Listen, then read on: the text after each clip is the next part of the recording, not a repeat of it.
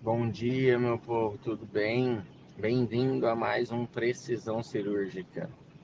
Nessa manhã eu vou compartilhar com vocês cinco pontos que vão fazer diferença na transformação da sua equipe. Uma das coisas mais difíceis que a gente tem hoje em dia é fazer com que a gente componha uma equipe de excelência para realizar nossos procedimentos cirúrgicos. E nada mais a gente precisa para compor equipe do que o alinhamento de expectativas e a gestão de pessoas. Quando a gente conseguir unir esses dois pontos, a gente consegue ter uma equipe de excelência. E para isso, tem um livro que fala cinco pontos de uma liderança. E todo cirurgião ou cirurgiã é um líder em campo. E os líderes são aqueles que fazem pessoas comuns atingirem resultados extraordinários. Mas para isso, você precisa trabalhar com a sua equipe. E o primeiro ponto que eu queria que você abordasse com a sua equipe e que você refletisse é sobre confiança. Quando você não tem confiança em você, você não consegue transmitir essa confiança para o time. E quando você não dá e não causa essa confiança no time, o time não acredita em você.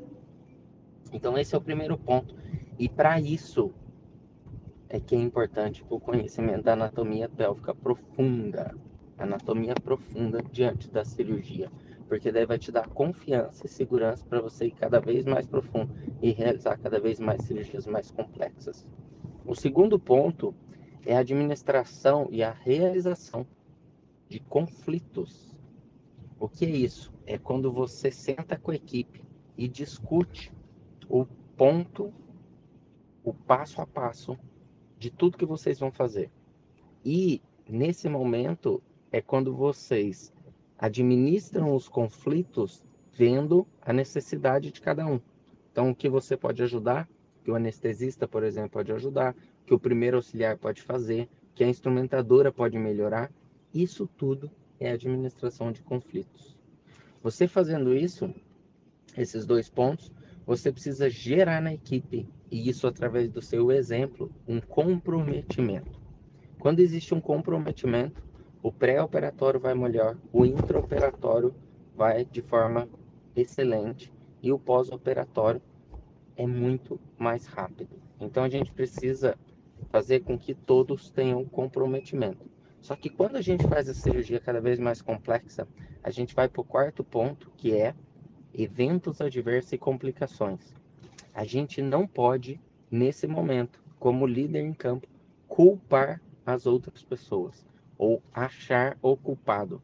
A gente precisa assumir a responsabilidade e perceber que se existe culpado, esse é você, o próprio líder, o próprio cirurgião em campo.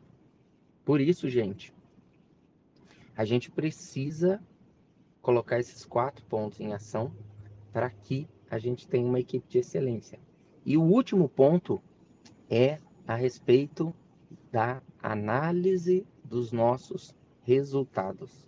E isso leva muito em consideração o ego de cada pessoa. E quando a gente tem um propósito com que a equipe toda se transforma, a gente tem que tentar minimizar esse ego máximo para que a gente tenha resultados de uma equipe e não só resultados de um cirurgião único. Pode até parecer que você é o responsável pela paciente, você é o cirurgião, a cirurgia principal, só que você não ganha o campeonato sozinho ou sozinha.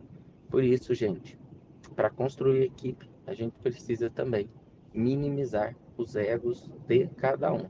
É claro que a gente quer mostrar os nossos números, os nossos resultados, mas a gente precisa entender que para a gente ter excelência e para ter resultados extraordinários é através de um trabalho de equipe.